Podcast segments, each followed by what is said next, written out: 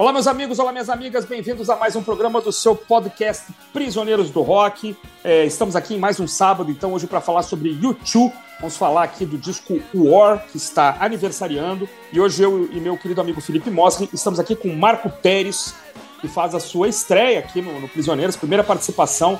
Marco, muito bem-vindo, muito obrigado pela, pela sua, pelo ter aceitado o nosso convite. E fale um pouco aí de você para os nossos é, ouvintes aí saberem de quem você se trata.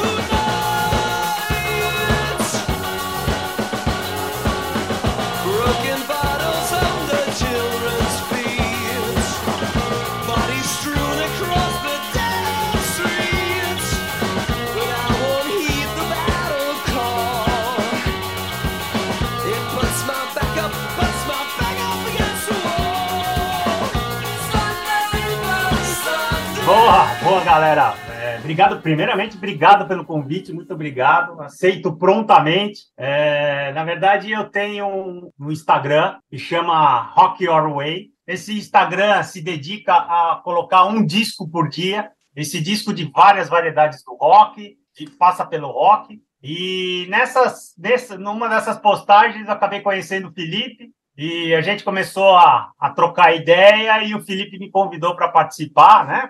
Eu tenho, eu tenho uma, eu tenho uma, vivência no rock muito grande dentro aí do pós-punk, pós-punk anos 80, pós-punk inglês, pós-punk, pós-punk ele pode casar com qualquer coisa, né? Ele pode casar com música alegre, ele pode casar com música triste. É, é, o pós-punk ele, ele, ele, ele, ele, pode, ele pode ser mais punk, ele pode ser menos punk. Então, eu tenho uma, eu tenho, conheço um pouco de pós-punk, tenho banda e vivo aí essa, esse mundo do rock and roll aí por esses tempos e resolvi criar esse, esse perfil no Instagram. E a intenção é lançar um disco por dia das diversas modalidades do rock and roll aí e trazer um pouco de conhecimento para a galera e conhecimento para a gente, aumentar é, a, a, teia de aranha de conhecimento aí de todo mundo. Essa, essa é a intenção do, do, do Instagram. E estamos aí para comentar o War do YouTube. Isso muito legal. Legal, só coisa boa aqui, né? Antes do Felipe falar, só coisa boa aqui no canal, hein? Black Sabbath, Scorpions, Dead Kennedys, Husker Du, Plebe Hood, The Cure, só coisa boa, hein? Só coisa boa. Parabéns. Visitem lá também para conhecer e vamos falar com o nosso querido amigo Felipe Mosga aqui para dar uma contextualizada nessa banda que eu sei que ele gosta tanto. Olá a todas e todos. Marco, muito bem-vindo. Obrigado pela sua participação. É um prazer contar com você aqui. Um abraço, Christian.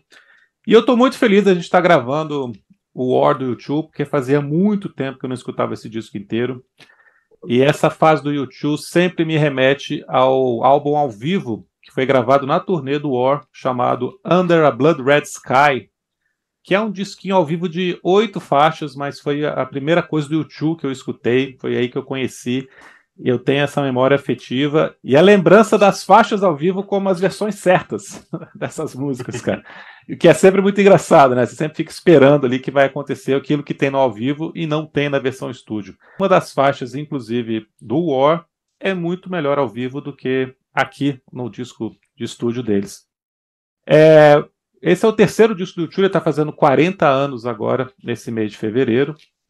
Nessa época, a banda vivia uma, uma certa crise por causa do fracasso do segundo disco, October, mal recebido pela crítica, na época com baixa vendagem, com o tempo ele acabou chegando a mais de um milhão de cópias mundo afora, ganhou disco de platina nos Estados Unidos, mas na época ele, ele não fez barulho algum, e o mais problemático é que teve, o YouTube teve uma boa estreia com o Boy, e o segundo trabalho, então, não foi tão bem e provocou uma insegurança na banda. E eles tentavam com uma certa crise interna, porque é, a própria banda considerava que a temática do October era excessivamente religiosa, por conta do, jeito que o Bono escreveu as letras. Né? A, a fé do Bono teria exacerbado assim, o, o que eles achavam como razoável para uma banda de rock. Então eles ainda tentaram lançar um disco, um single chamado Celebration entre o October e esse disco, 82, também não fez sucesso. Então eles chegaram pressionados por eles mesmos pela gravadora, pela sensação de que tudo ia dar errado. Né? Claro, a gente sabe que a história não foi essa, né? Deu tudo certo no final das contas. É um disco muito emblemático pra, por dois motivos principais, na minha opinião. É o fim de um ciclo Isso está bem claro até na capa dele, a gente pode comentar a capa depois. É, músicas que o Tio faz aqui ele nunca mais repetiria, apesar que as músicas mais famosas desse disco são hinos de estádio, né? São Arena Rocks, e então haveria um terceiro hino de estádio ainda na carreira do YouTube, uma música chamada Pride, mas outras coisas que tem aqui nesse disco o YouTube nunca mais faz igual. E o fato de ser o disco mais roqueiro da banda, sem dúvida. Tem um destaque enorme para a cozinha aqui, para o Adam Clayton e para o Larry Miller. E o YouTube nunca mais soaria dessa maneira, o YouTube nunca mais repetiria o que ele faz aqui. Ele realmente vira chave a partir desse momento, ele se torna uma outra banda até. Então, além da qualidade do O em si, pelas faixas dele, ainda tem essa singularidade de ser um disco tão importante na carreira da banda.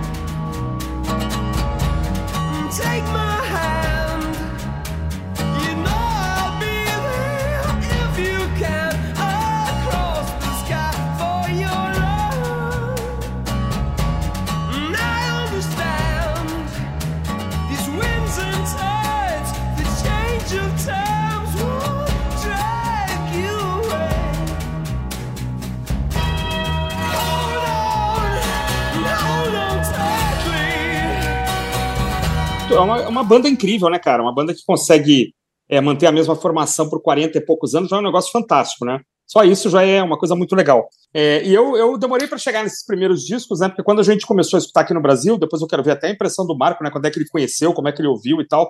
Mas assim, teve aquele estouro desses hinos, né? Desses Arena Rocks que tu falou, né? Pride e, e Sunday Bloody Sunday também, né? O primeiro, o primeiro disco não, ah, eu não lembro qual foi, como é que foi o lançamento disso no Brasil, né? Eu lembro de ver esse, esse disco ao vivo, esse EP, quase um EP, na verdade, né? Tem sete, oito faixas. É, e lembro de começar a passar os vídeos na televisão, aqueles shows já meio grandiosos, assim, né? Shows já. A gente não viu assim o YouTube ali no, no comecinho, né? Quando a gente, quando de repente ele já era grande demais. Então eu demorei para chegar nessa, para montar assim até essa, essa trilogia inicial. Né? E realmente eu acho o October muito estranho. Né? O Boy é um disco bem passável, mas o October é muito esquisito, né? E eu, não, eu ouvi de novo essa semana para montar aqui o nosso o nosso roteiro e tal, e ele continua sendo esquisito para mim, assim. E como o War é provavelmente um disco assim crucial até para a continuidade da carreira da banda, porque um segundo um segundo fracasso aqui poderia representar demissão de gravador, ou uma pressão maior para uma coisinha mais pop, né, para uma coisinha mais é, radiofônica, né? Então, como esse disco me parece assim fundamental para projetar o grupo e dar liberdade para eles fazerem o que eles bem entendessem, inclusive mudar o estilo, né? Inclusive partir para as outras experimentações que eles partiram. Mas eu queria saber como é que o Marco conheceu, né? Como é que o tio entrou na vida é, do Marco aí. Diga aí, Marco. Eu tinha uma turma que a gente ouvia som junto, música junto. E a gente começou a ouvir muito YouTube. E o YouTube foi me apresentado para essa galera, tá? Bom, meus amigos de Santos, meu pai tinha um apartamento em Santos, a gente ia, o pessoal do prédio, a gente ouvia música, e o YouTube foi me apresentado, e foi paixão, tanto que o War é o segundo disco que eu compro na minha vida. E aí o YouTube entra de uma forma na minha vida, para vocês terem uma ideia, eu fiz um fã-clube do YouTube. Eu e meus amigos fizemos um fã-clube do YouTube. Que maravilha. Isso é o YouTube. E saíram em algumas revistas especializadas. E eu lembro que minha mãe ficou louca com a quantidade de carta que começou a chegar em casa. E, e a gente tinha que fazer fanzine para mandar para a galera, tal, administrar tudo aquilo. Foi uma loucura. Oh, que legal. Maravilha. É, sobre as impressões dos álbuns, eu tenho a mesma sensação que vocês. O Boy, eu gosto do Boy, tá? Eu não, não posso falar que eu não gosto do Boy. Eu gosto do Boy. Mas o Boy é um disco juvenil. Ele é um uhum. disco de uma banda juvenil. É, uhum. Você percebe até no timbre de voz do Bono, que é um timbre é. de voz de um moleque. O Oktober é um, o Oktober é um horror, gente. O Oktober é um horror. O Oktober é uma coxa de retalhos. Uma coisa, uma coisa muito louca, muito. Né, é, ele não tem um. É, assim, foi difícil ouvir, é, um, é difícil de deglutir o Oktober. E o, e o War, cara, é, eu chamo de pedrada na janela. É, é, aquele disco da banda que é uma pedrada na janela. É, é, é uma paulada. Ele vem forte, ele vem coeso. Ele é um disco coeso. No primeira, na primeira baqueta que o Larry Miller bate, cara, você já sabe o que, que vem pela frente. Né? Uhum. Acho, acho que tem, acho que, acho que o disco tem alguns ba um baixo para mim, uma parte mais mais down, que nós vamos falar mais para frente, mas assim, o, o, o, War realmente é um, é um, disco de rock and roll, tá certo? De uma banda de rock and roll, uma banda adulta, sabia o que estava fazendo e sabia o que queria. Só, só fazer uma observação, YouTube que é a banda que eu acho que todos nós, quando adolescentes, sonhamos. Porque é uma banda que está há 40 anos com a mesma formação, formada por amigos. É verdade. Ela não, ela não se autodestruiu, nem por ego, nem por. Tudo bem, claro que deve ter tido seus altos e baixos, não tenho dúvida disso. Mas é uma banda que é a banda que a gente queria ter quando a gente era adolescente, falar assim: eu quero morrer tocando com os meus amigos. Os caras estão morrendo tocando com os amigos. Exatamente. Isso é, isso é, é muito legal, cara. É muito legal. Então, acho o YouTube uma grande banda. Também tem a mesma coisa. Eu, para mim, o YouTube acaba no Joshua Tree. Eu sou um pouco mais radical. O Joshua é. Tree já é um disco que não, não, não desce muito, já é muito americanizado para mim, já é muito. É, nós amamos a América, a América é tudo, liberdade, já não me pega. E o Unforgettable Fire, para mim, é um grande disco, um grande trabalho do Brian Eno. Tem músicas mara realmente maravilhosas. Mas o War é realmente um disco muito legal do YouTube. Talvez, para mim, o segundo melhor disco do YouTube, sem sombra de dúvida. De, de, dessa parte rock and roll. Primeiro, o Unforgettable Fire. Eu queria falar aqui do, do produtor, antes de vocês falar de capa, esse grande cara, né, bicho? Esse Steve Lillywhite, que é um cara assim, muito jovem ainda, né? A gente pensa que é um cara de mais idade, mas era, era um moleque aqui também, é um cara que está com 60 e poucos anos, aí 60 médio, e produziu meio mundo aqui, né, cara? Ele é acreditado como, sei lá, o cara que inventou esse som de bateria grandioso, né? É um cara muito importante, né? E aqui para a banda, né? Eu acho que esses três primeiros, ou, ou, não sei se até o quarto disco é a produção dele. Não, o quarto é, já é o Braino. Não. Já é o Braino, né? Braino como essa fase inicial ele caminha junto com o grupo, né? Acho que os três primeiros são produção do Lily White, né? Esse som de bateria aí, que tem em vários momentos, você tem verdadeiros solos de bateria, né? Do, do Larry Mullen, e, e assim, é, é, muito bem gravado, né? Claro, a gente está ouvindo agora no CD, tem toda uma remasterização e tal, mas assim, bacana, hein, cara? Um grande cara que é, é um cara consagrado, né? Assim, é... Pela, pelo, pelo que você ouve no próprio War, cara, eu acho que tem muita coisa de produção que ajudou muito então, você ouve Surrender, por exemplo, que é uma música muito bem produzida. Muito uhum. bem produzida. Mas você tem, você tem toques de produção aqui que você percebe. Uh, a bateria também, essa bateria marcial, né? Parece que ele participou muito dessa bateria marcial, essa, essa, essa história de, de, de linkar a bateria marcial do exército com os temas, né? De paz e guerra do, do povo. De guerra, é, é então, é verdade. Então, isso, isso, esse link é todo ele que faz. A mix desse disco também está muito bem feita. A mixagem do, do War também é uma mixagem muito bem feita. Tem muita Com coisa certeza. legal que, que sobressai aí. Só acrescentar isso que você falou, cara. O Steve Little White não tinha 30 anos ainda aqui. Pois é, isso que eu tô te falando. Tava com 27, Jovem, é novo, 28 né? anos aqui nessa época, né? E eu estava vendo aqui agora, ele ele natava na mesa nos discos posteriores. Joshua Tree, Arctic ah. Baby, ele natava na mesa ainda, não produzindo é. mais, mas estava ainda como fazendo mixagem, engenheiro de som, alguma coisa engenheiro assim. De som. Ah. Ainda estava ali legal, junto legal. Com, com, os caras, né? Até por questão de confiança ali, de broderagem até, né? Muito Vamos falar bem, dessa fantástico. capa, cara. Vamos, cara, eu queria falar, eu queria falar. Vai, pode, pode falar. Queria falar dessa capa porque ela faz o, um link óbvio com o Boy, o disco de estreia, porque é o mesmo garoto, né? É o Peter Rowan, que é filho, é irmão de um amigo do, do pessoal da banda. Ah. E ele aparece em outras capas também, cara. Eu sabia que ele aparecia naquela coletânea Best of 1980-1990, com uma foto que com certeza da sessão de War, porque ele está com um capacete. E aí fica é. a grande sacada, a genialidade dessa capa aqui, que é simplesmente ter pego o rosto dele em close com um olhar nervoso, né, cara? Com a cara, pô, um moleque novo desse aqui, conseguir colocar essa expressão de raiva aqui nessa, nessa foto é sensacional, né? Ele tá com um machucado na boca também, que dá um toque é, também, sensacional. Então, é, você comparar as duas capas e, e, o título desse disco também, seu olho, ele tá com esse olhar aqui, é uma simplicidade genial. Eu adoro essa capa, cara. Não, é muito Também legal. Acho. E dá a impressão que ele está com as, com as mãos na, atrás da cabeça, né? Não, é. é que ele está com os ombros meio levantados. Não sei se ele está se ele está rendido, sim. se ele está acordando, se ele está cansado, se ele está desesperado. né? É uma, é uma expressão dele é dúbia, né? Tem um pouco de raiva, um pouco de choque, né? E esse, esses braços atrás aqui são também marcantes, né?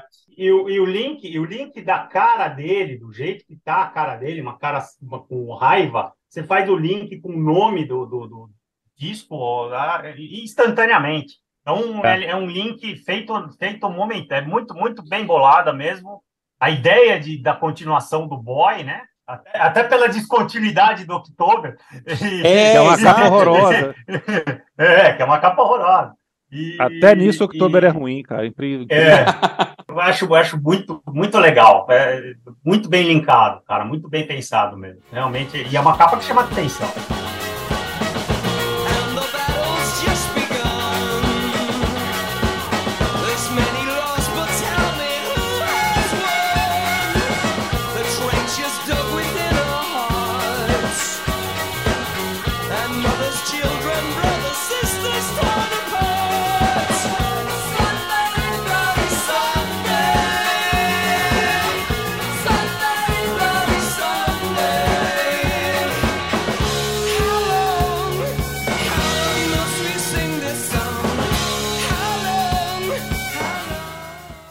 Bom, o disco começa com Sunday Bloody Sunday, só isso, né? E o Chu, mais uma vez, mais uma vez não, porque o Joshua Tree não tinha saído ainda, mas como ele, como ele faria depois do Joshua Tree, ele já começa com uma faixa poderosíssima aqui, que é um sucesso enorme, com a diferença que aqui é, a banda mostra que estava realmente se tornando mais madura, coloca uma letra explicitamente política, uma letra que chama muita atenção por, ser, ele, por ele serem da Irlanda, o Domingo Sangrento é um evento. Esse Domingo Sangrento que eles se referem aqui exatamente, porque existiram outros com o mesmo nome, mas esse exatamente aconteceu em 72. É, foi uma repressão policial fortíssima a uma manifestação pacífica que estava acontecendo.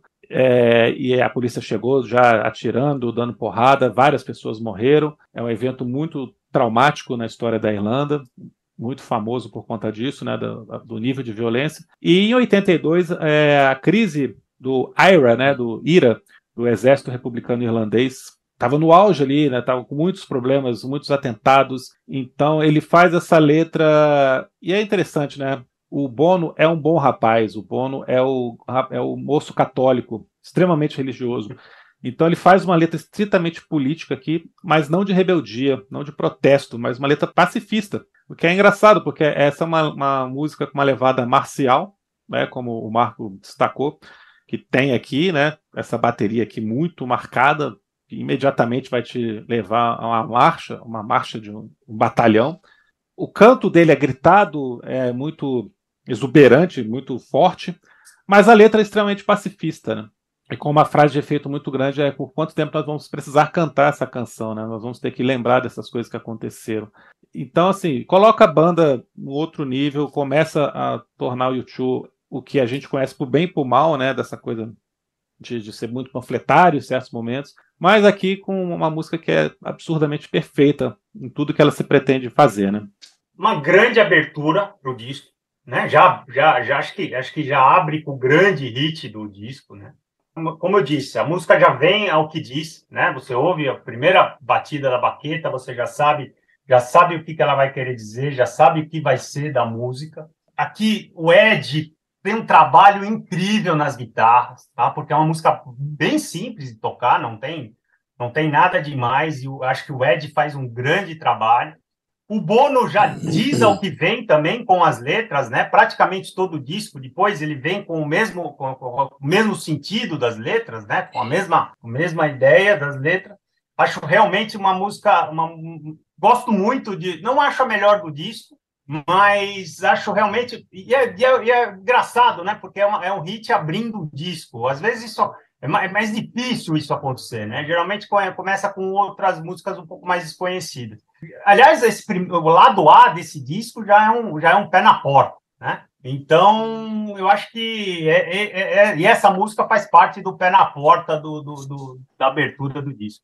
Cara, eu me lembro do impacto de escutar é, Sunday Bloody Sunday a primeira vez, né? Porque você tem esse riff de guitarra, assim, todo mundo, é, eu já tinha meu violãozinho lá, de imediatamente tentar tirar, né? Tentar tocar igual. Né? Esse uso dos harmônicos também da guitarra é muito interessante, né? Que depois é, caras como Dado Vila Lobos, aqui não estou falando que imitou, que, mas assim, uma coisa que a gente vai ver no Brasil aqui depois muito mudado, né? O uso dos desses harmônicos, né? Tum, tum, tum, tum, né? Esse aqui é muito bonitinho, né? Muito bem usado, né? E o, o Bono tá cantando tudo, né, cara? E essa é uma faixa que ao vivo também crescia muito, né? Ele chamava mesmo a plateia para cantar junto é, e tal. É e essa, eu sempre achei bacana essa, essa combinação da voz dele com a voz do The Ed, porque a voz do The Ed, embora não seja tão poderosa, ele alcança é, os tons parecidos, né? Ele tem um alcance de, de, mais agudo, né? Mas da região aguda que é tão bom quanto o do Bono. É que o Bono consegue gritar alto, né? Ele consegue usar o drive e tal, que é uma coisa que o Dead não tem.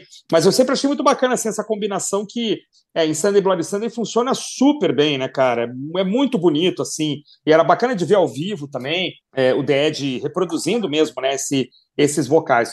A gente está vendo hoje o Bono né, já para além dos 60 anos, claro, com uma dificuldade é natural de reproduzir é, esses sons mais agudos. Essas gravações que estão saindo agora, ele está cantando muitos tons abaixo, né? Oitavas inteiras abaixo e tal. Mas jamais pode esquecer que ele é um dos maiores cantores dessa época, né?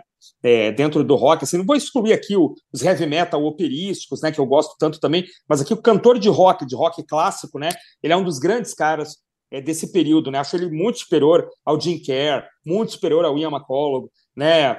Gosto muito do Astbury, mas acho o Bono, né? Porque esse alcance dele é, é, muito marcante, né? E acho que aqui em Sunday Bloody Sunday isso aparece muito bem, é uma coisa que sempre chamou muita atenção e eu tentava também cantar parecido e tentar alcançar essas notas e tal. Então, uma música que me traz memórias maravilhosas e, e agora, claro, ouvindo de novo para o pro programa, a gente acaba voltando nela duas vezes para depois ouvir o resto do disco, né? Então, essa música realmente é sensacional, sensacional. Eu acho, acho, que o Bono tem um, o Bono tem um feeling para cantar, né? Eu até brinco, às vezes, brincava com os amigos, falava assim, às vezes ele tem voz de cachorro pidão, né? É. Ele, ele, tem, ele, tem, ele tem aquela voz, é, ele, ele tem um feeling muito, muito interessante para cantar, realmente. Ele consegue, uh, ele consegue para, ele consegue dar o drive, mas ao mesmo tempo ele consegue fazer uma coisa com um feeling mais profundo, cara. É muito interessante é, eu concordo. que você está falando um bom uso dos agudos nessa época também, né? essa, essa passada rápida do, da, da, voz de peito para a voz de cabeça, de repente ele está lá no agudo, ele volta e tal. na verdade, existe uma faixa aqui que eu acho que não é. Uh, o tom não ficou muito bom para ele, mas a gente fala mais sobre isso depois. É, mas aqui em Sunday Bloody Sunday é, ele mostra assim como ele estava um, dois passos à frente, assim, dois andares acima dos caras da geração dele, na minha opinião. Ah, eu também acho, cara. Eu também acho. Além é. do, do alcance que ele tinha nessa época, e conseguiu manter por bastante tempo ainda, é isso que o Marco falou. Ele tem uma dramaticidade muito boa, né, cara? Um controle do que ele está fazendo excepcional. Ele consegue é. te passar essa emoção ali quando ele está dando essa, as alternâncias de, de tom, né, de grito, de, de, voz de cabeça, voz de peito, e tudo isso com, com muita sensibilidade, né? Eu gosto muito também desses, dessas duas vozes, como você falou, Christian. No é final, bonito, né? né? Que fica, né? O Sunday, Bloody Sunday. Sunday. É, é bonito demais. Eu, é muito eu legal. acho que o YouTube, nesse disco, o YouTube afinou a parceria vocal entre Ed e, o, e o Bono, tá? Eu sem acho dúvida, que é no War que isso acontece. É bem é, no War é. que isso acontece.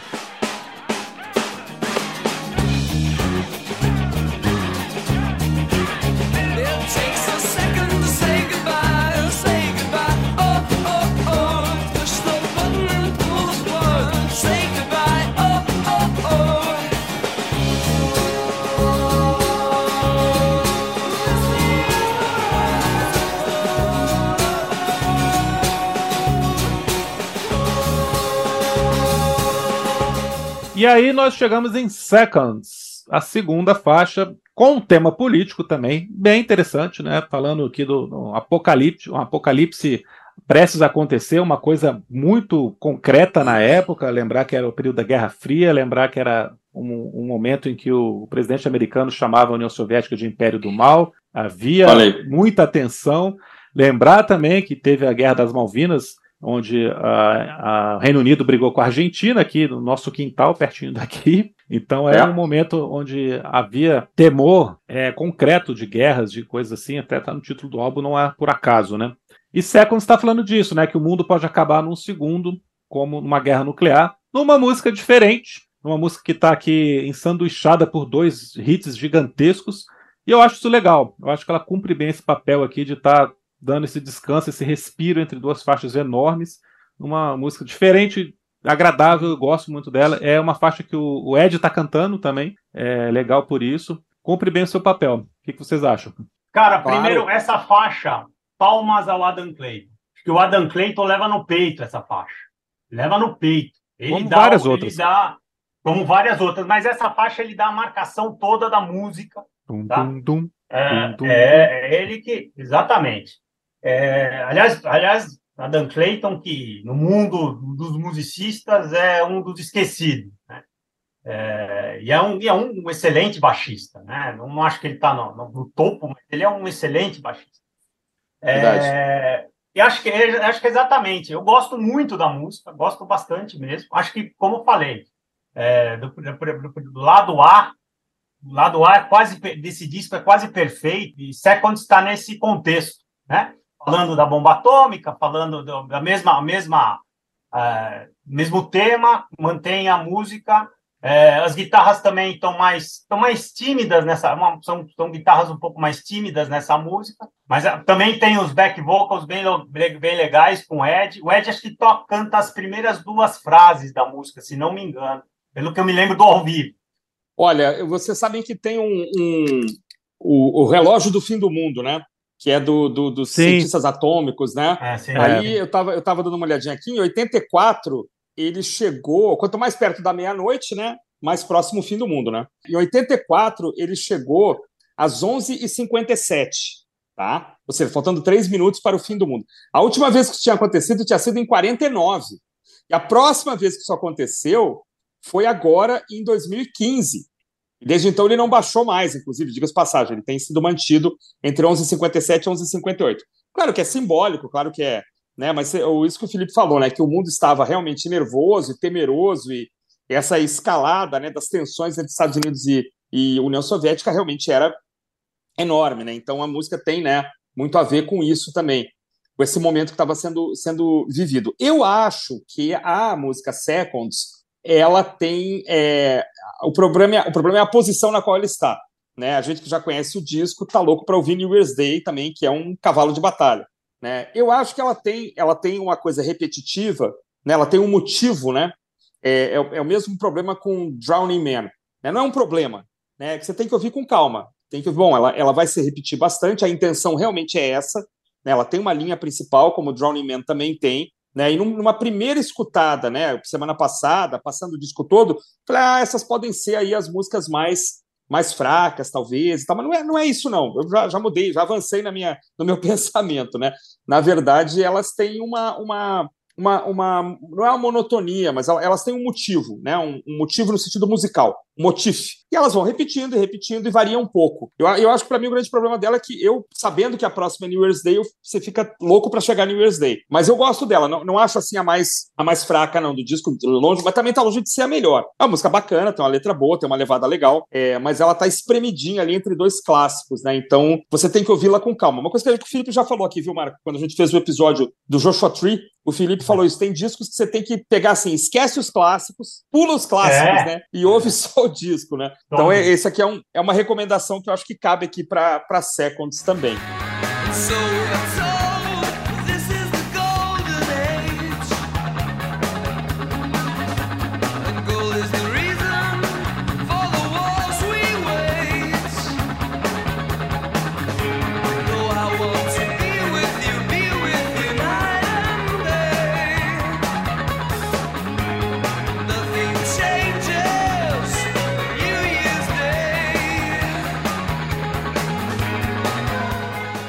A próxima, cara, é a sensacional. New Year's Day, né, cara? New Year's Day, ela é uma das melhores músicas da banda. Eu também lembro de escutar pela primeira vez, moleque ainda, e de assistir ao vivo o The Ed tocando piano e passando pra guitarra, cara. Isso eu falei assim, cara, como isso é possível, cara? O cara está tocando piano, que é um troço tudo, não tem nada a ver. Depois a gente aprende que tem tudo a ver uma coisa com a outra, né? Mas o cara tá lá no piano, ele levanta lá fazendo os acordes. Eu ficava assim, ah, que concentração, né? Que cara fantástico é esse cara. E depois você vê também que a linha de piano é super simples, mas assim, acho uma música belíssima, acho talvez a melhor performance vocal do Bono da história da vida do Bono, né? Eu acho um refrão de uma beleza incrível.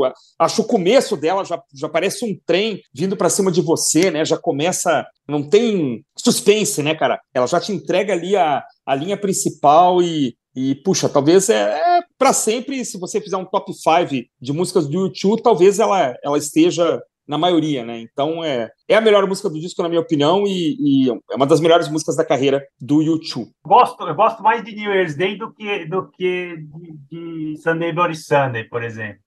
Uhum. concordo plenamente. Acho New Year's Day uma música. O Ed tem uma, uma. acho que o Ed, o Ed New Year's Day ele começa a dar o tom do que viria pela frente, em termos de guitarra. Uh, principalmente em uso com delay, quando ele usa aquele delay em massa, etc. Outra coisa que eu gosto de New Year's Day, principalmente essa versão, essa versão de estúdio, é a produção. Até os gritos do finalzinho da música, do fade out da música, eu acho muito legal, cara. Se você uhum. vê, você vê o, o Ed dando pequenos gritos no final, acho muito legal, cara. Acho a produção impecável. New Year's Day, eu acho que realmente, acho, eu não diria que está entre as, as, melhores músicas para mim, né? Entre as melhores músicas da banda, mas se você pegar os hits, ele está entre os melhores hits da banda, sem dúvida, sem dúvida. nenhuma. Sem dúvida Perfeito. nenhuma. Acho, acho, para mim ainda não é a melhor música desse disco, mas está em segundo lugar. Tá? Olha isso, lugar. que legal. Day do disco, para mim, está tá em segundo lugar da, da, das melhores desse disco.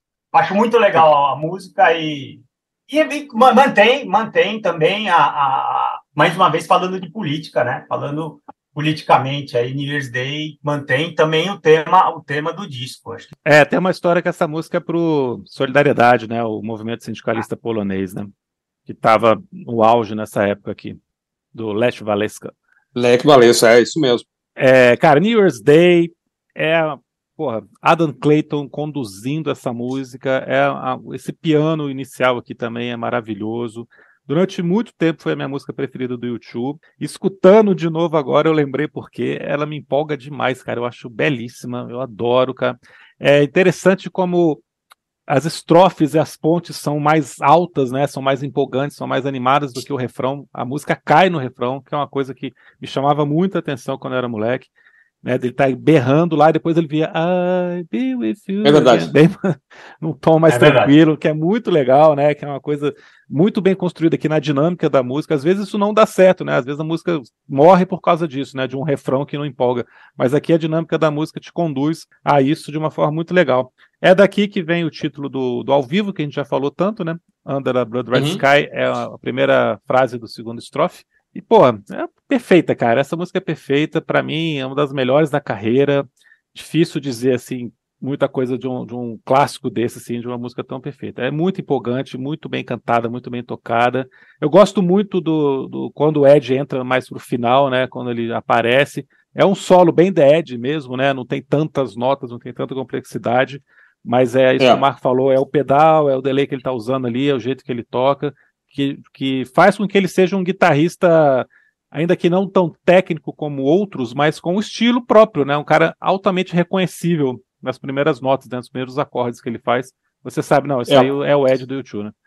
E ele tá totalmente dentro dessa estética pós-punk mesmo, né? Da, é. da guitarra não, não ser um, um, um, instrumento clássico, né? Não ter aquela De virtuose. coisa. Não é um instrumento é, virtuose. Que eu, mas você tem essa coisa do, da, do solo com acordes, né? Com, com harmônicos, com né, às vezes um bom pedal aí, que também vem do, do pós-punk. Eu, eu, lembro sempre do, do, do, cara do Gang of Four, né? Acho que é Andy, Andy Gill, se não me engano. É. Né? O, o, o, próprio The Edge confessa uma, uma inspiração num, num cara, num alemão chamado Manuel Gottsching, que era de um grupo chamado Ashura Temple, que fazia essas guitarras com esse delay, né, com esse eco, né, que, é um, que é uma coisa que o Dead usa demais, né, que esse alemão já tinha feito ali uns anos antes. Então ele, ele, ele vem numa tradição, né, que é que, que quando a guitarra é, é, a tradição da guitarra se triparte ou quadriparte, tem esses caras que não vão tocar um milhão de notas por segundo, não vão tocar, mas vão emocionar com, com a forma como eles estruturam né, o solo,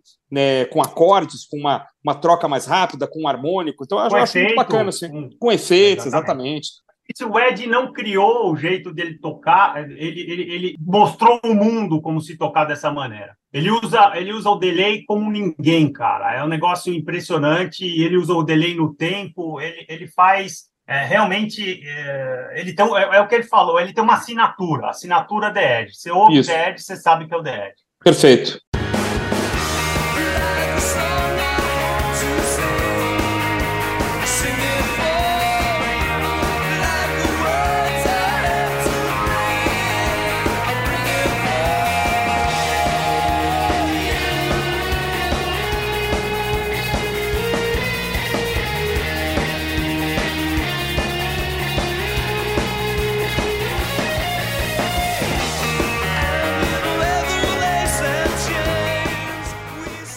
Laika Song, cara, eu, eu vou começar com uma pergunta. Laika Song, eu gosto dela, tá? Gosto muito dela.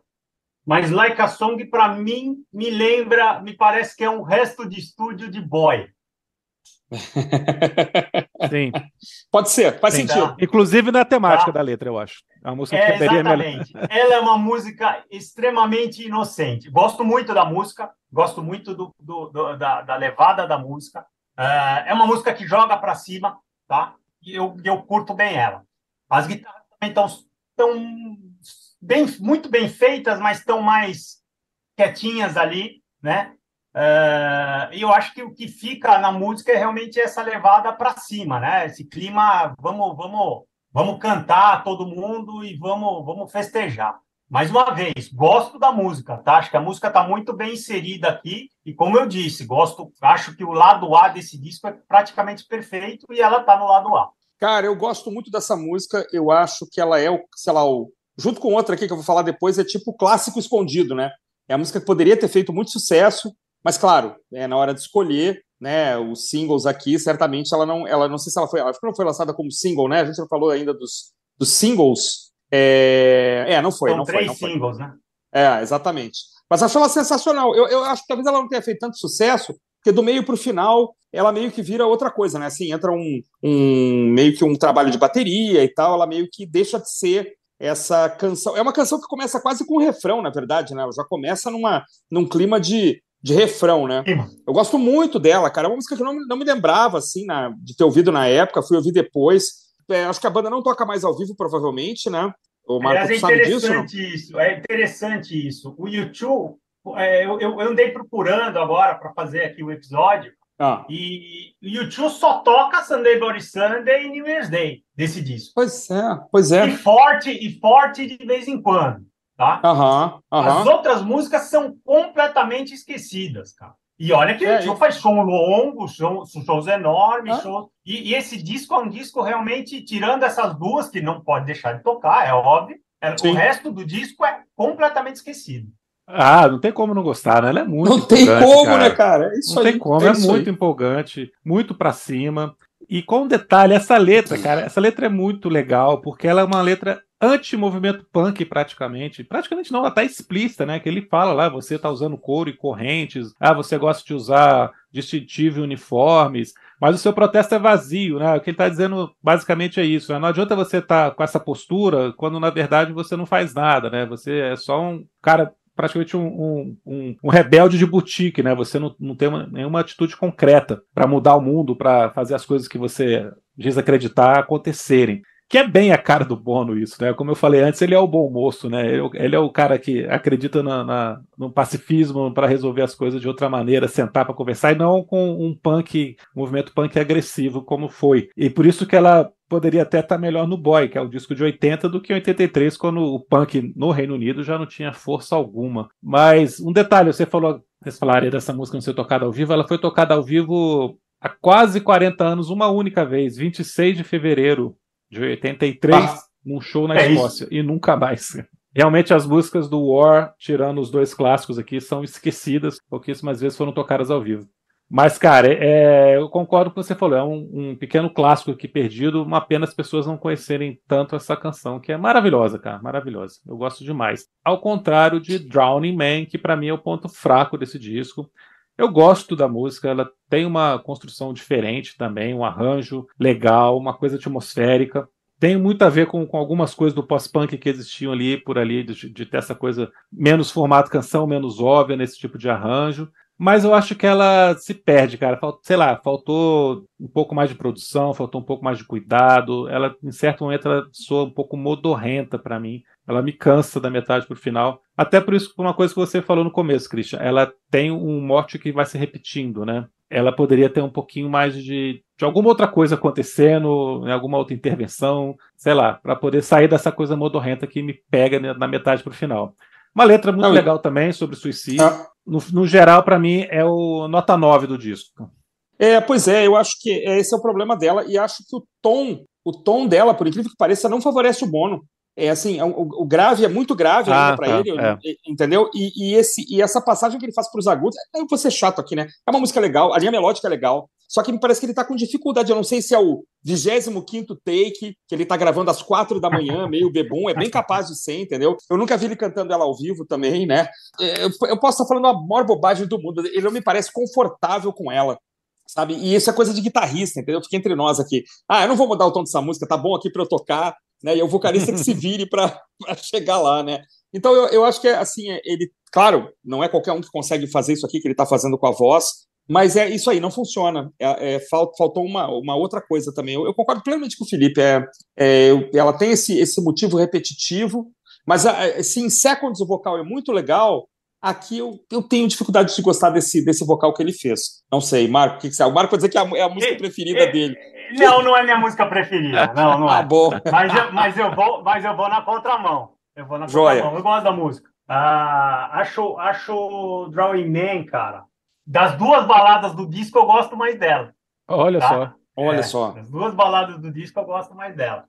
Acho realmente que ela tem, ela tem certos, uh, certas partes realmente que, que se misturam com, com a época. Ela, nesse, nesse sentido, o Christian tem toda a razão, ela foge um pouco do disco, mas eu acho que ela ficou, ela caiu bem, cara. Ela dá a queda do lado ali, do, do lado A, ele dá, uma queda, eu acho que ela fecha o lado A muito bem para mim. Gosto muito da linha melódica dela, e ele dá, eles fazem, ele faz um solo uh, é, é, no meio, meio oriental, meio levando para esse lado.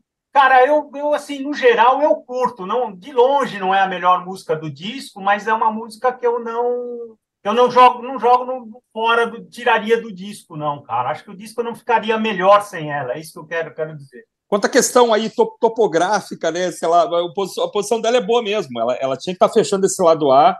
E tu me deu um toque aqui agora, uma coisa que eu não tinha percebido, que é o, o fechamento dos dois lados é, tem mais ou menos a Pode. mesma vibe, né? Uma música um pouco é, mais exatamente. lenta e tal. E... É o Marco falou de um clima meio oriental. Eu vou arriscar dizer que é um clima meio celta, dado pelo é, violino, pelo é, violino elétrico isso. do Steve Wickham, isso. que é um músico é irlandês. Então acho que poderia ser por aí também, né?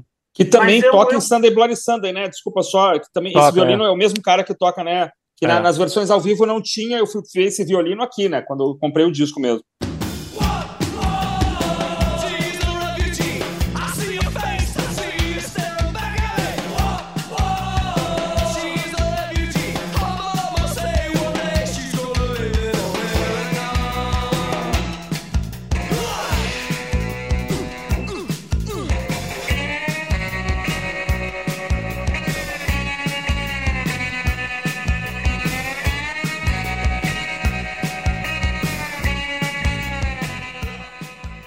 Então vamos com o Refugee.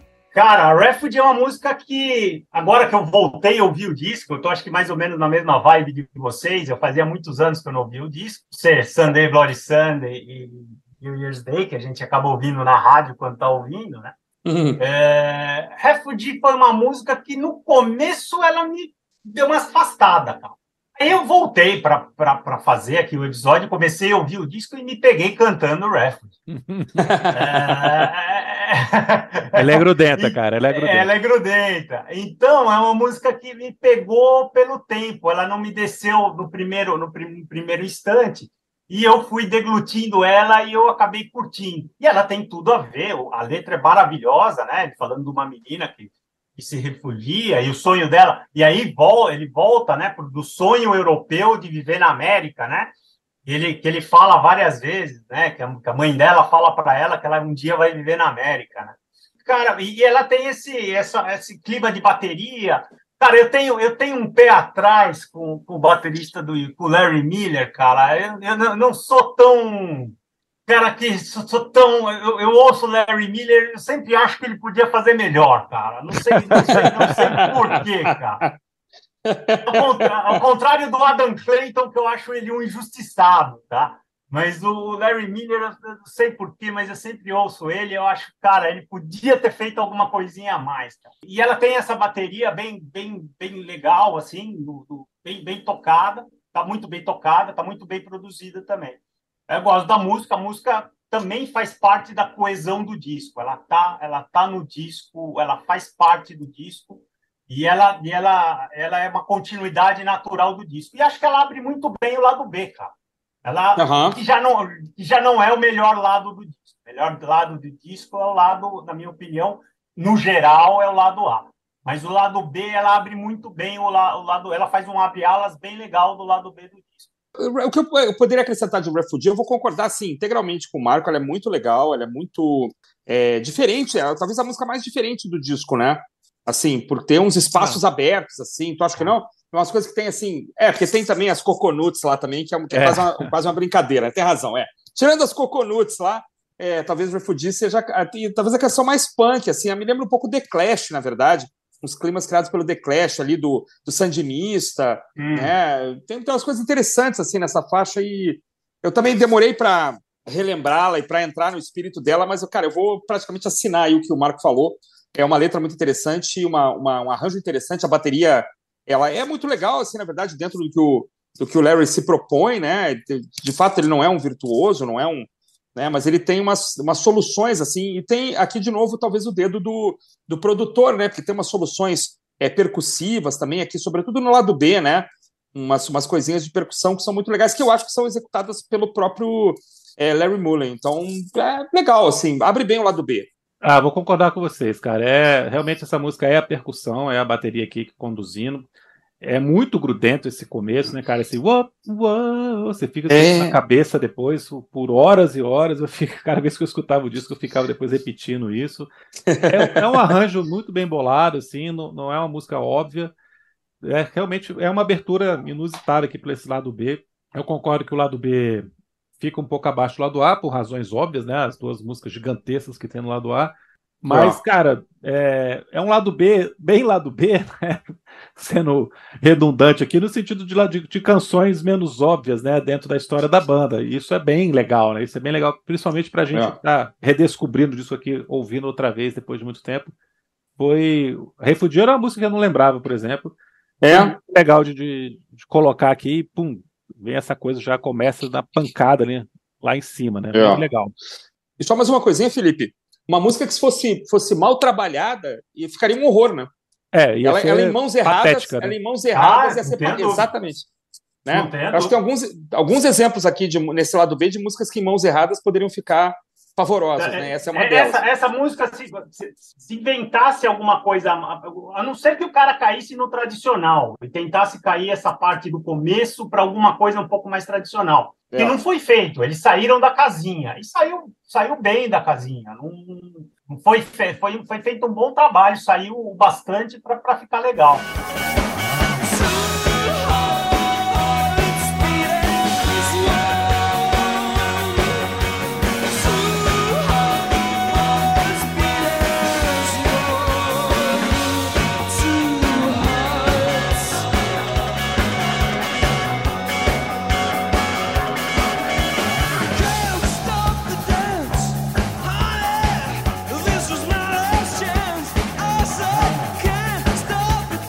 Nós chegamos na música de amor do disco, por incrível que pareça. É, lembrar que o Bono tinha acabado de casar nessa época aqui das gravações do disco, né? Com a esposa dele até hoje, a Alison. E o título entrega que é uma música de amor, mas a melodia, o arranjo, não, né? Você pode até esquecer disso. É, eu acho essa música meio rockabilly, meio The Clash também, cara. É um arranjo. Outra música que é muito para cima, assim como Like a Song, super empolgante também. Outro também, outra pérola perdida, outra música que poderia ser mais conhecida, tocar, ter tocado mais e ser lembrada até hoje. Eu adoro essa música também, é outra que eu saio cantando depois e fico com ela é. na cabeça, cara. Não, para mim é o refrão mais pop do disco. Talvez do YouTube refrão, inteiro, é, cara. Talvez, talvez. acho que acho que o refrão, sem dúvida, o refrão, o refrão mais pop do disco. Com corinho, que, né, cara? Que, é, eu acho que ele, ele tentou brincar. Ele tem, ele tem um, um verso uh, que não é tão deglutível e de repente ele, ele vai pro beleza, né? Então ele, ele, ele tem essa, essa dicotomia uh, durante a música e todo o tempo. Ela é bem repetitiva também, né? Uma música que é. vai se repetindo, repetindo. Ela tem uma parte falada ali que, que é meio, sei lá, ela, não sei se caiu tão bem, é, mas é uma música legal, no geral, é uma música bem palatável, bem ouvível e faz jus ao lado B do, do, do War. Pois é, e ela acaba sendo um, o segundo single, né? Pelo que eu vi aqui. É, 1 de janeiro de 83 é New Year's Day, 1 de março é To Heart Beat As One, e dez dias depois o terceiro single. Isso é inacreditável, né? É claro. É. E, que é de Sunday Bloody Sunday, né? Inclusive, ela tem um vídeo, tá? Ela tem um vídeo oficial. É mesmo? É, ela tem vídeo oficial. É, tem, um, tem um vídeo ah, oficial. Cara. Nunca vi, cara. Muito legal, acho que é a segunda pérola perdida aí do disco, como foi falado. Né? Um refrão absolutamente é, cantável, assoviável, ele gruda na memória mesmo e fica, né? E talvez seja a melhor música do lado B, assim, ó, é a mais pop, claro, né? Mas ela tem essa coisa de, de ser um pop não descartável, né? Um pop bem feito, né? Acho que ela cresce no refrão, tem os vocais também do, do The Edge junto, aí muito legal. Começa Red Light, aqui a terceira música do lado B, que fala sobre prostituição, né? Se não me engano. Cantado não é só, não é, é. só do ponto de vista do ponto de vista de uma mulher, cara. Muito legal. Ah, porque o The Police, ele ia, a Roxane ia tirar ela daquele lugar, né? Meio o Dair José, né? É, Vou tirar você desse lugar. o Sting Total. deve ter vindo no Brasil, deve ter escutado o Dair José e teve essa ideia. Mas não aqui não, né? Aqui é, o, é, aqui é o ponto de vista da prostituta, né? Red Light tem a participação das cantoras da banda Kid Creole and the Coconuts, que é uma banda que não fez muito sucesso aqui no Brasil.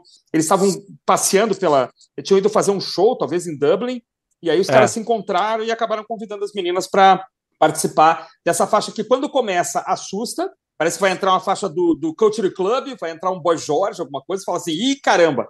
Mas não, ela é uma música muito legal, muito bacana, que apesar de ter esse início um pouquinho assustador, é, ela vai muito bem e compõe muito bem esse lado B, na minha opinião. Para mim, é um momento laxante do disco, cara. Cara, não gosto dessa música, cara. Para mim, juro para você, para mim essa música quebra todo o disco. No seguinte sentido, você vem naquela, naquela toada, tá, tudo bem, você tem um pouco de alto, você tem um pouco de baixo, vai aqui, vai ali. Cara, quando chega a Red Light, para mim, cara, eu acho, meu, realmente não é uma música que me cai bem, cara. Eu, eu tentei uhum. ouvir mais vezes, até me forcei, ouvi o disco três, quatro vezes, mas acho que eu tentei ouvir ela umas seis vezes para falar, não, vou, vou dar mais uma chance para ela, mas. Meu, aquele a, a, o, o, o, solo de trompete do final também ele, ele, ele, ele, ele sai fora completamente do disco. Acho que ela, ela, na minha opinião, assim, ela tem dois motivos. Primeiro que ela não tem nada a ver com o disco. Tá? Ela não tem absolutamente nada a ver com o disco, ela destoa do disco, na minha opinião. E segundo, que eu acabei não gostando da música por si só, achei a música muito chata, de verdade. Então, realmente hum. é uma música que, para mim, ela cai, ela cai, ela cai muito. Acho que, sei lá, para mim, desastre total, assim, Red Light, as tentativas, o, o solo de trompete e, e, tudo e tudo que tem nela. Tá?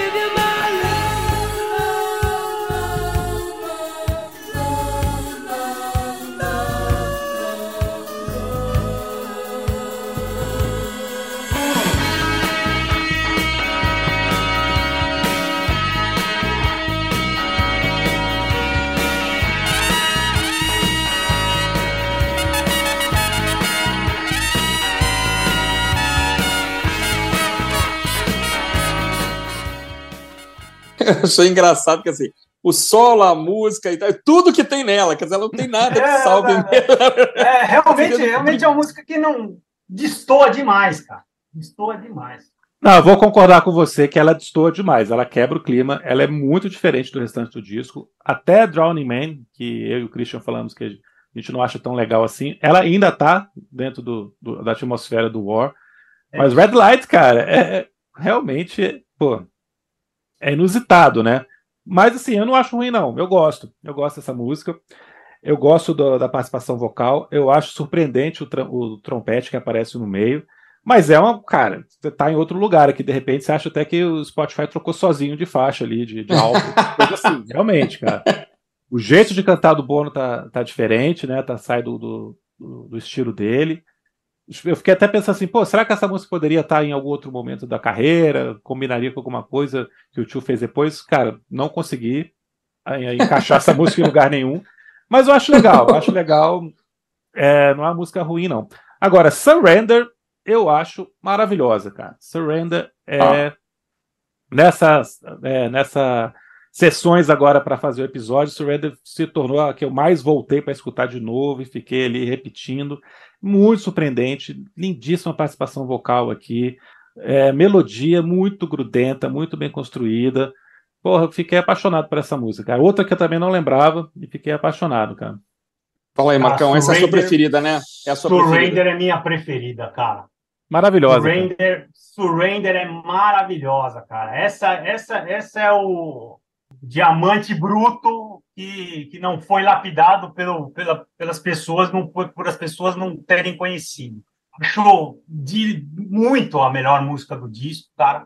Acho que o Steve Lillywhite White aqui teve um trabalho, cara, porque ele, ele, ele dividiu a voz das meninas, você consegue ouvir é, é, elas cantando em, na, na, em camadas.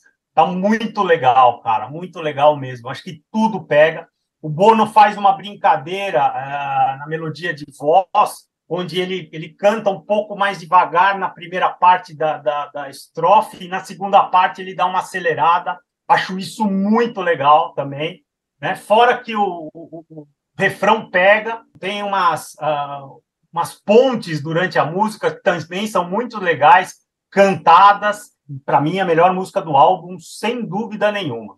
Realmente Surrender é uma música esquecida que, que, que, vai, que tá. Que, vai, que eu vou voltar a ouvir com, com toda certeza, cara. É realmente maravilhosa, maravilhosa. De fato, é a melhor música do lado, sem dúvida nenhuma. Trabalho de guitarra belíssimo, fantástico. É, muito bem cantada, uma música bonita. Eu acho assim que a, aqui realmente o grupo se esmerou. A gente fala muitas vezes aqui no, nos programas, viu, Marco, que às vezes a música não é a melhor do disco, mas ela é a mais, mais bem trabalhada, né? A é. mais burilada, a mais. Você vê que há um é. carinho, assim, né, da banda, do produtor, de todo mundo com essa faixa, né? Então, acho ela muito bonita também. Estou com vocês aqui 100%, cara. É, você presta, a gente que ouve música com muita atenção, presta atenção nos detalhes, né? Ela, cada, cada detalhe dela é, mereceria um, um comentário à parte. Aquela música que podia ter um documentário só sobre ela, né? Assim, botar o cara na mesa de som, ó, aqui a gente fez isso, aqui a gente colocou esse barulhinho, né? Aqui a guitarra muda a dinâmica. Então, realmente, eu, eu concordo com vocês. Eu tenho uma coisa que o Felipe sabe, é, me fecho muito nos clássicos e tenho uma dificuldade enorme de me desgarrar daquela memória afetiva que Sunday Bloody Sunday e New Year's Day vão provocar. Mas Surrender deve ser a terceira melhor faixa e Like a Song a quarta na minha, na minha lista, tranquilamente.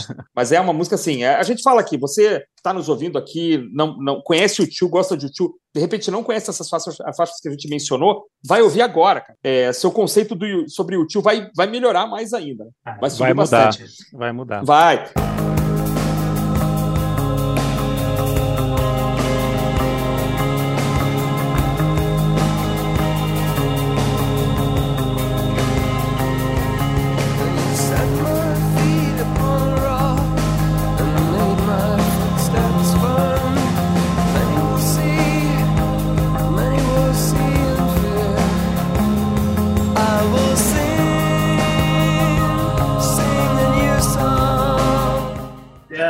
Ford, cara, é uma música, a música mais religiosa do disco, né? Uh, ele fala, ele fala sobre, sobre, diretamente sobre a Bíblia, né? E Ford era uma música que não não existia no disco. Ela foi colocada após, uh, inclusive, inclusive o, o, o, Adam Clayton já tinha ido embora e o, e o Ed é que grava ela inteira. Ele grava guitarra e baixo. Por isso que ao vivo, engraçado, isso eu notei na época, já que eles trocavam, eles invertem quando eles tocam. O Ed vai tocar o baixo e o, e o, e o, e o Adam Clayton vai tocar guitarra. Já falei para vocês, vou contra, vou contra a maré, mas Ford, eu gosto de Ford, acho que Ford faz parte do disco. É uma das músicas repetitivas, foi uma coisa que vocês falaram. Ela é, ela é bem repetitiva, inclusive. É, mas ela é ainda da, das músicas mais calmas do disco, eu gosto mais de Drawing Man. Eu falei desde o começo sobre o War. O War é um disco extremamente coeso, tirando o Red Light, que eu acho que é, que é o que quebra a coesão do, do disco, tá? E Ford é uma, uma música que faz parte do disco. Outro detalhe, é, Ford, acho que depois de New Year's Day e depois de Sunday Bloody Sunday, foi a música mais tocada desse disco ao vivo. Né? Nós, nós falamos aqui durante o programa que exatamente isso. O YouTube toca muito poucas músicas da, da do, do, do, disco, do War. Fui atrás no YouTube né, de, de músicas. Pegar, por exemplo, como eu me reapaixonei por Surrender, eu fui atrás direto, Surrender ao vivo um pouco mais novo. Cara, você só pega na época do War. Não tem uma gravação, se tem alguma, é um, é um pedacinho que ele cantou em 2003, alguma coisa nesse sentido. E não acha mais nada. Não acha mais nada. Mas Ford você consegue encontrar até algumas versões mais recentes. É, eu vou pegar exatamente desse final que você falou aí. Fore é, é uma música que fica melhor no Under a Blood Red Sky, né, que é o disco ao vivo que a gente comentou, que foi lançado no mesmo ano da turnê. A versão que está lá é mais completa, mais bem resolvida, porque justamente eles estavam gravando meio que de improviso, né? Isso que o Marco falou. O The Ed faz tudo sozinho, então ela não está um arranjo ainda tão bem feito, assim, tão, tão completo, tão bem resolvido por si só. Ela parece um, meio que um rascunho ali, uma produção ainda não tão refinada como o restante do disco. Então acabou que ao vivo ela fica mais legal. Inclusive o jeito de cantar do Bono, ele dá uma mudada bem, bem perceptível assim no jeito que ele está cantando ao vivo e no, no estúdio. E ela fica melhor, ela cresce, cara. Agora a letra, ela o título 40, né, é o Salmo 40 da Bíblia e tem trechos inteiros assim que ele cita, né? As estrofes são trechos desse salmo mesmo que ele colocou lá e aí o restante da música, o, ref, o que seria o refrão, ele está repetindo a mesma frase da música de abertura. Então ele fecha esse ciclo ali de Sunday, Bloody Sunday com Fury, com essa música tão religiosa e novamente, como eu falei no começo, né, a mensagem pacifista que ele tenta passar o tempo inteiro, né? Por quanto tempo nós temos que cantar essa canção? A gente tem que mudar, a humanidade tem que evoluir, tem que mudar, tem que parar de ter que é, lembrar de tragédias como está lá em Bloody Sunday. Né? Então esse é o mote que ele repete na última música, fechando esse ciclo. Mas eu gosto, cara. Eu, eu tô com o Marco também. Ela é uma música que Nessa versão aqui ela não empolga tanto como no, no, na versão ao vivo, mas cumpre seu papel de encerrar o disco muito bem. Eu gosto dela também. Vocês estavam falando aí agora, Carlos, eu estava lembrando que essa coisa de por quanto tempo a gente tem que cantar essa canção e tal, tem uma coisa meio Blowing in the Wind, né, do, do Bob Dylan. Tem, uma, é, tem uma, é. uma, uma, coisa, né, uma pergunta, né, esse tipo de pergunta, não sei se tem exatamente essa frase, mas ele fala várias vezes, né, por quanto tempo a, a, as pessoas devem existir até que sejam livres, né? Uhum. Então, assim, tem, tem uma coisa, né? Uma conversazinha aí com Bob Dylan, né? Acho linda a música, cara, e, e acho que ela a banda ela entra aí no, no, na cartilha como ser uma banda grande, né? Existe essa cartilha imaginária, né? Como ser uma banda grande. E aí, eh, lá pela página 30 ou 40, deve ter um mandamento assim: olha, faça boas baladas também. Além de fazer bons rocks e boas músicas, uhum. tenha boas baladas, né? Para você é, entrar nesse senso de, de comunhão com a plateia, né? Uma coisa quase messiânica, né? Quase religiosa. E acho que Fore tem isso, né, cara? É, que é uma, uma, uma, coisa quase meio gospel, assim, que eles viriam a desenvolver depois. Não tem coral, não tem, né? É uma bela balada como é o One, como é Stay, né? E várias outras belas baladas que a banda, é o Whistle Redoubt, evidentemente, né? Então a banda teve essa capacidade também, além de empolgar, né? De fazer a plateia cantar junto e, e se sentir ali parte de uma de uma revolução, de uma guerra, também tem esse momento de calma, esse momento de tranquilidade, e acho que até por isso talvez a música tenha é, sido colocada não só para fechar o disco, como para é, fechar shows, né? Eu lembro de assistir inúmeros é, shows na época, né, que passavam e que fora terminava, e eu li que durante uns 10 anos ela foi a, a música preferida para encerrar, e ainda com uma performance, né, dos músicos irem saindo aos pouquinhos, Sim. que é uma coisa muito bacana, né, cara, de ficar no final só o baterista e o público cantando esse quase mantra, né, que é o, a frase principal da música, né? Então, é uma música que na época, é, achava emocionante, assim, o, o, terminar o show dessa forma. E aí temos números maravilhosos, né, senhores? É um disco que chegou aí a 11 milhões né, de discos vendidos no mundo inteiro vamos lá, primeiro lugar na Inglaterra, né? Décimo segundo na Billboard é, norte-americana. E, e, não sei, não é um disco que vendeu muito na época, né, Marco? Acho que ele veio, veio crescendo. Ele veio né? crescendo, é. Ele, veio, ele é um ah. disco que veio, veio crescendo.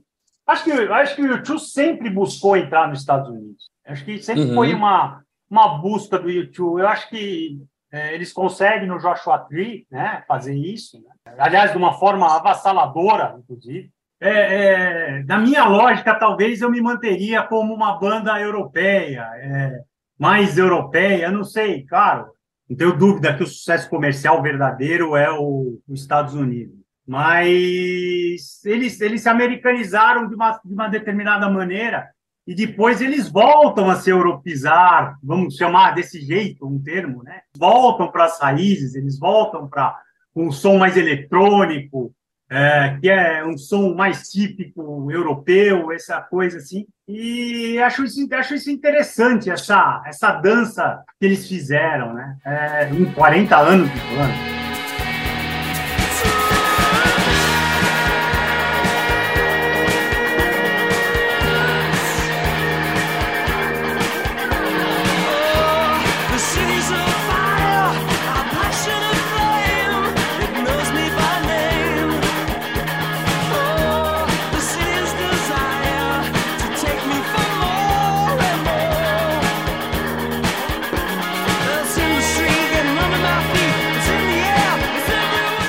Bom, é, gostaria, primeiramente, agradecer vocês dois. Foi um prazer muito, muito legal estar aqui, de verdade. Estou é, sempre à disposição de vocês. De verdade, isso aqui para mim é, é, é, é, prazer, muito prazer de falar de música com quem conhece. Não, não precisamos concordar em tudo, mas é muito bom ter sempre pessoas que saibam defender e, e falar de música música boa. É, nos tempos de hoje é muito importante falar isso é, e agradecer demais vocês a oportunidade. Muito obrigado. Tá? Uh, o canal é o Rock Your Way, tá? Tá lá no Instagram, participem. A intenção é fazer, é fazer um disco por dia. Eu andei meio doente aí, tive alguns problemas aí e parei de postar um pouquinho, mas vou voltar a postar agora. Um disco por dia e mais alguns perfis, outras coisas. Quero falar também do meu, do meu outro canal. É, tem um canal que chama Perdidos Oficial. É um canal só de coisa das velharias dos anos 80, de filmes, comidas, bebidas. É, é que legal, cara. É, entrem, ah. é, é, muito legal. Já temos, já temos um bom número de seguidores e chama Os Perdidos Oficial. Eu sou eu e um companheiro de banda que, que fazemos e é um perfil bem legal. Muito obrigado, gente. Valeu e tamo aí.